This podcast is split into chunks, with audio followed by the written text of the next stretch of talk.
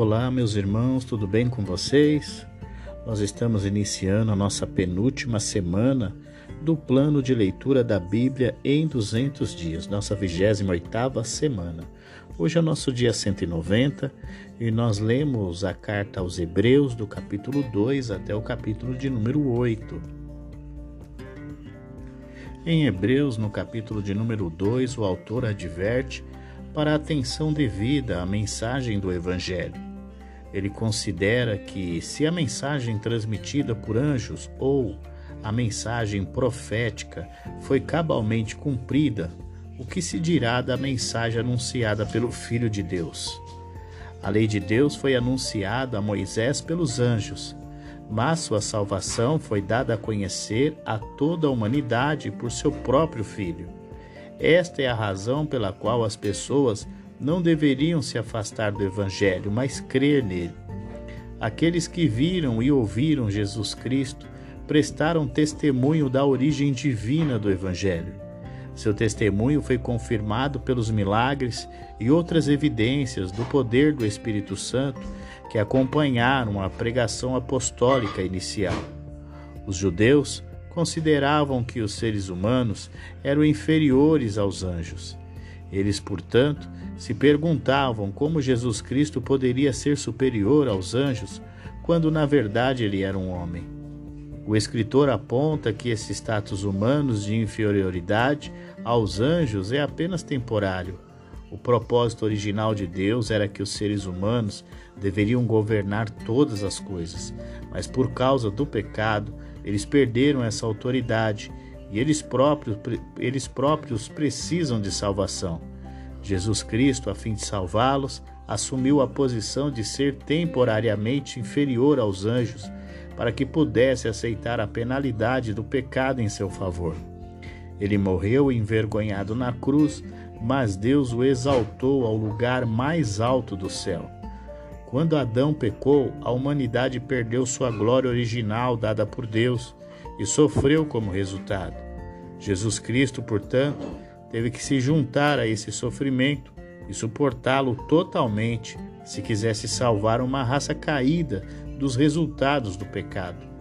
Tendo sofrido, Cristo então entrou em sua glória, porque ele se identificou com a raça humana. Aqueles que agora se identificam com Ele têm os seus pecados removidos e compartilham sua glória. Consequentemente, eles podem alcançar a posição de Deus originalmente pretendida para aqueles que Ele criou à sua imagem.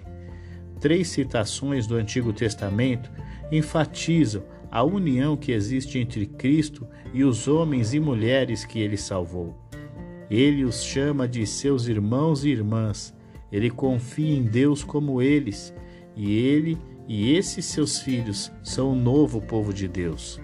Cristo se tornou um ser humano para salvar os seres humanos e o fez vivendo como eles e morrendo por eles. Sua morte foi uma vitória, não uma derrota, pois com ela libertou as pessoas do poder de Satanás. Aqueles a quem ele salva agora estão livres do medo e da escravidão que o pecado traz. A razão pela qual Cristo desceu a um status inferior aos anjos foi que as pessoas que ele queria salvar eram inferiores aos anjos. Ao compartilhar suas experiências de vida humana, ele poderia ser seu representante para tirar o pecado.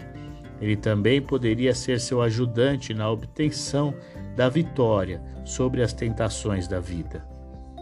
Em Hebreus, capítulo de número 3, o autor começa explicando por que Jesus Cristo é superior a Moisés. Isso ocorre porque o profeta dirigiu a casa terrena de Deus. Jesus, por sua vez, dirige a casa eterna de Deus, que somos nós. Moisés foi o apóstolo especial de Deus para Israel, o representante escolhido que ele enviou ao seu povo. Arão era o sumo sacerdote designado por Deus, a pessoa que se dirigia a Deus em nome do povo. Cristo é maior do que ambos. Cristo foi fiel em sua obra como Moisés foi na sua, mas Cristo é muito superior.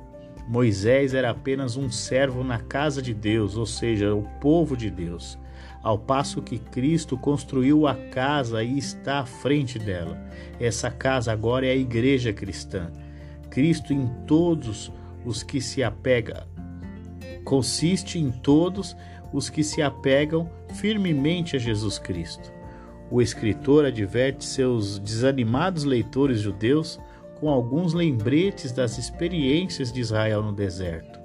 Essas experiências mostram que as pessoas que parecem ser o povo de Deus podem ser tão incrédulas, amargas e reclamar que não podem desfrutar da herança que Deus prometeu. Eles devem resistir à tendência para a incredulidade e teimosia, encorajando uns aos outros a manter sua fé com confiança até o fim. Eles devem ter em mente que muitos dos que participaram da libertação do Egito tiveram sua entrada recusada na terra prometida por causa da sua descrença. Em Hebreus capítulo de número 4, o autor destaca mais uma vez o descanso de Deus. Ele destaca que os hebreus que não conseguiram entrar falharam porque a mensagem não encontrou a fé necessária em seus corações e nos adverte a tomar cuidado. A vontade de Deus era que o povo de Israel, tendo sido libertado do cativeiro no Egito, encontrasse descanso em Canaã, a terra que Deus lhes prometeu. Da mesma forma, Deus deseja que as pessoas em todos os lugares sejam libertas da escravidão do pecado e encontrem descanso em Jesus Cristo. Mas, como aconteceu com Israel, a incredulidade os excluirá deste descanso prometido. O descanso de Deus está disponível desde o momento em que criou o mundo, como uma habitação humana. Mas por causa do pecado, as pessoas não encontraram esse descanso. Ele se torna seu somente por meio da fé. Os israelitas que foram desobedientes ao governo de Moisés não alcançaram a terra e nem encontraram o descanso que Deus lhes prometeu.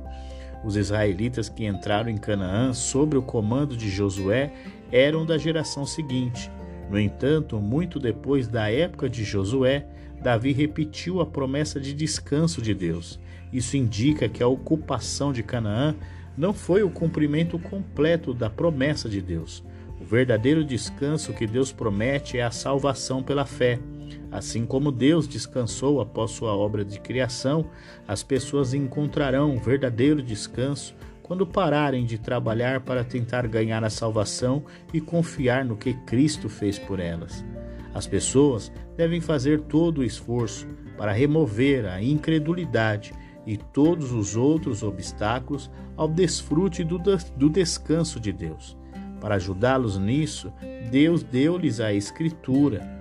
Sua palavra vive, viva, penetra no coração, separa o meramente natural do verdadeiramente espiritual e expõe as pessoas como realmente são diante de Deus.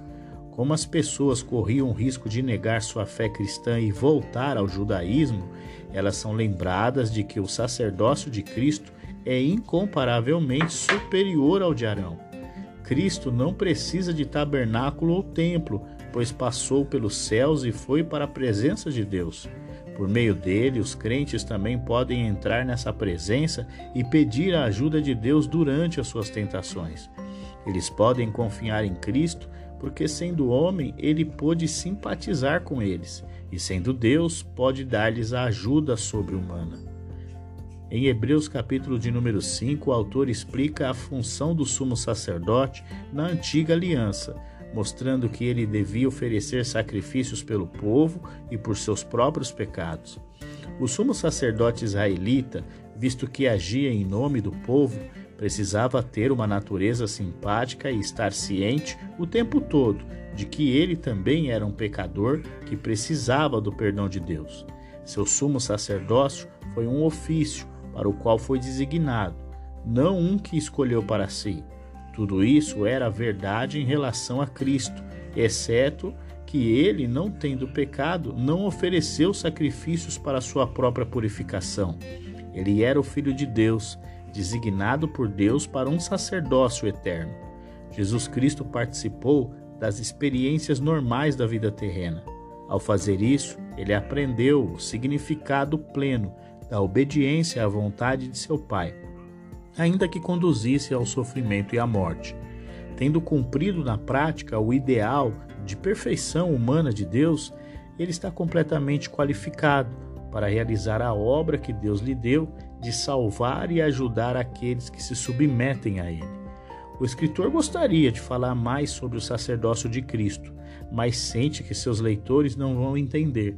Em vez de serem cristãos maduros, eles são bebês espirituais.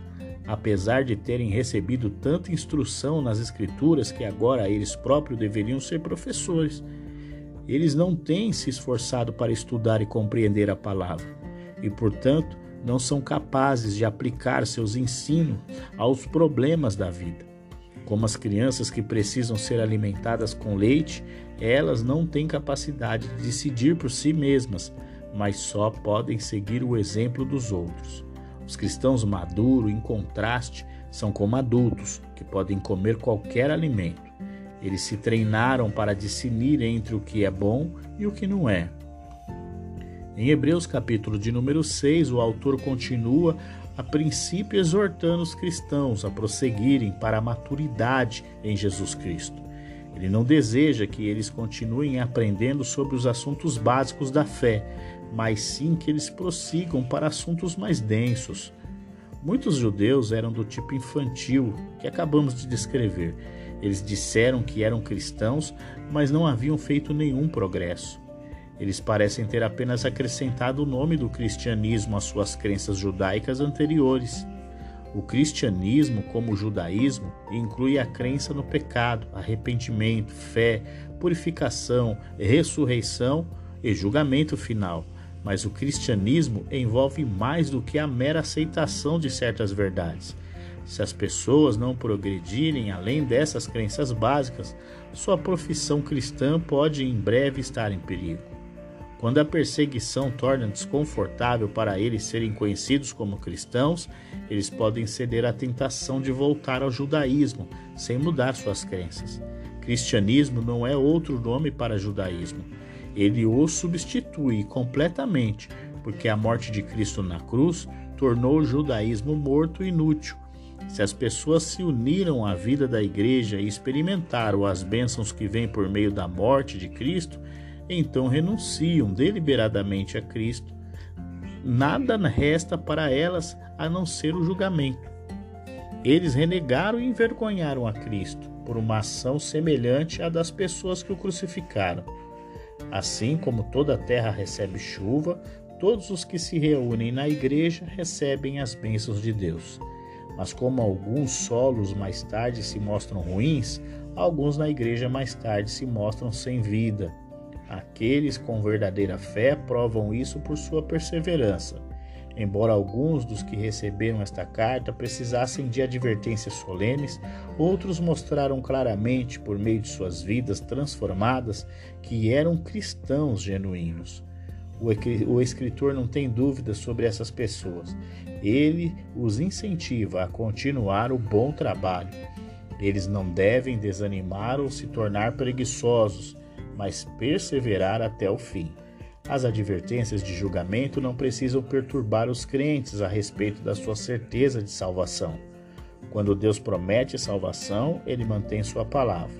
Além disso, ele confirma sua promessa com seu juramento ou voto.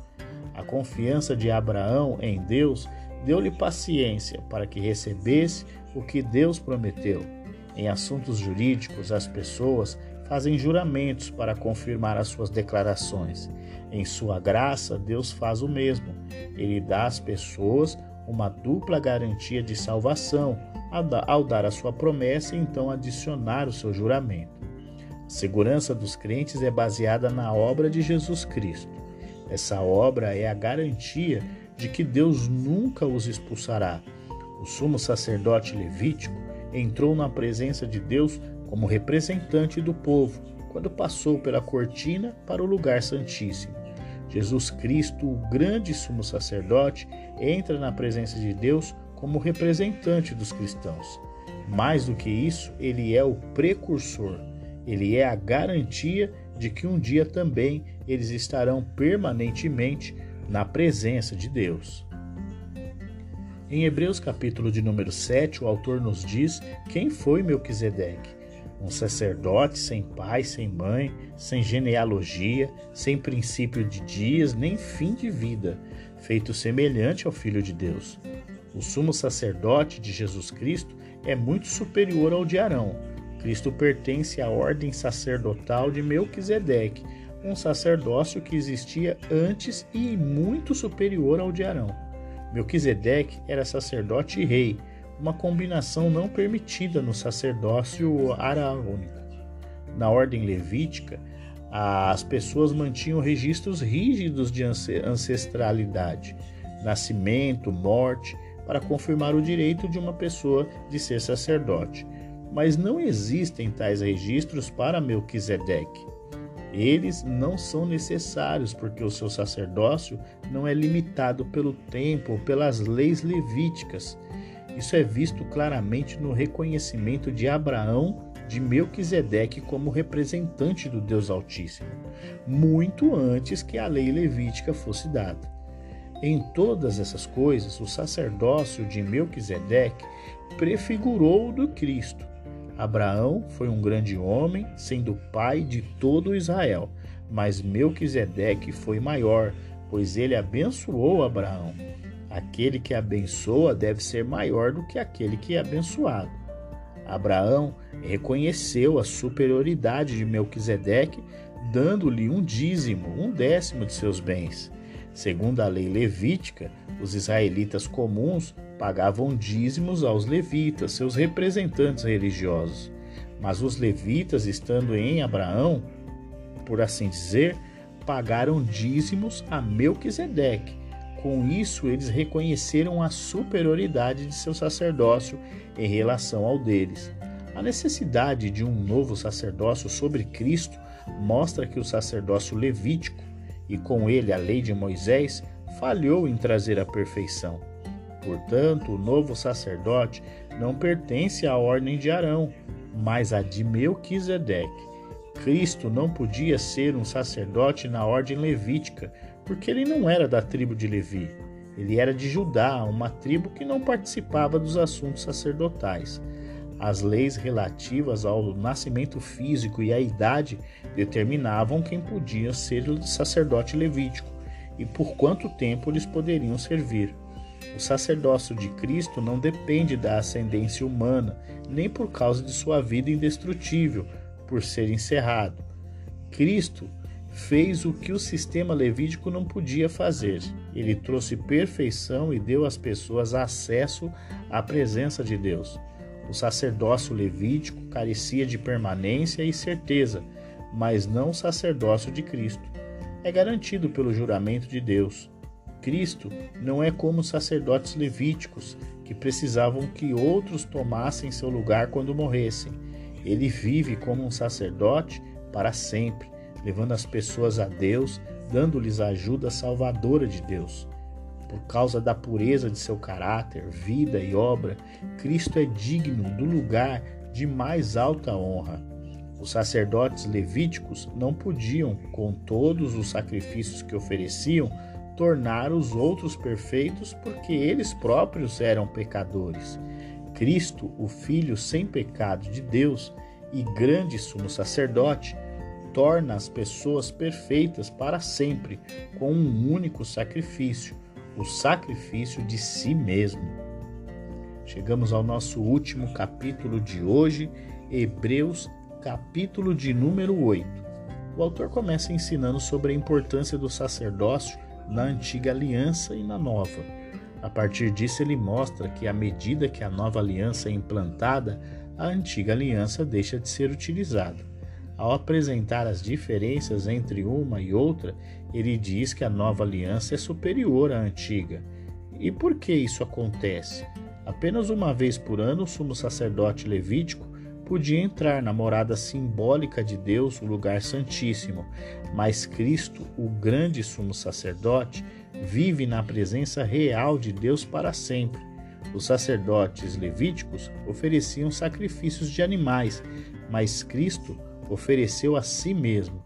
Ele não fez esta oferta como um ser, como um sacerdote levítico, pois ele não era da família de Arão, mas o trabalho dos sacerdotes levíticos representou o seu trabalho.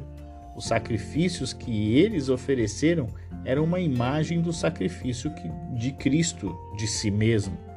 O antigo sacerdócio falhou com o antigo convênio. Portanto, um novo e maior sacerdócio é necessário para uma nova e maior aliança. O novo sacerdócio é de Cristo. Deus nunca pretendeu que a velha aliança fosse permanente. Foi dado para um benefício de Israel, mas falhou em produzir as bênçãos prometidas, porque o povo falhou em obedecer aos seus mandamentos. A nova aliança não pode falhar, porque não depende da obediência das pessoas a um conjunto de leis, mas da graça de Deus em mudar as pessoas por dentro. Ele lhes dá a vida espiritual interior, que os torna leais a Ele e os capacita a fazer a sua vontade. Os sacerdotes não são mais necessários para mediar entre pessoas e Deus, porque todos os crentes conhecem a Deus pessoalmente. Ele tem, eles têm comunhão direta com Ele, porque Ele tirou os seus pecados. Jeremias fez essas declarações sobre a nova aliança, mais de 600 anos antes da época de Cristo. Isso demonstra que, mesmo nos tempos do Antigo Testamento, Deus mostrou que a antiga aliança era apenas temporária. Encerramos o nosso dia 190 do plano de leitura da Bíblia em 200 dias. Amanhã continuamos Ainda no livro de Hebreus, vamos encerrar o livro de Hebreus e entrarmos em Tiago. Um grande abraço para você, eu te aguardo e até lá.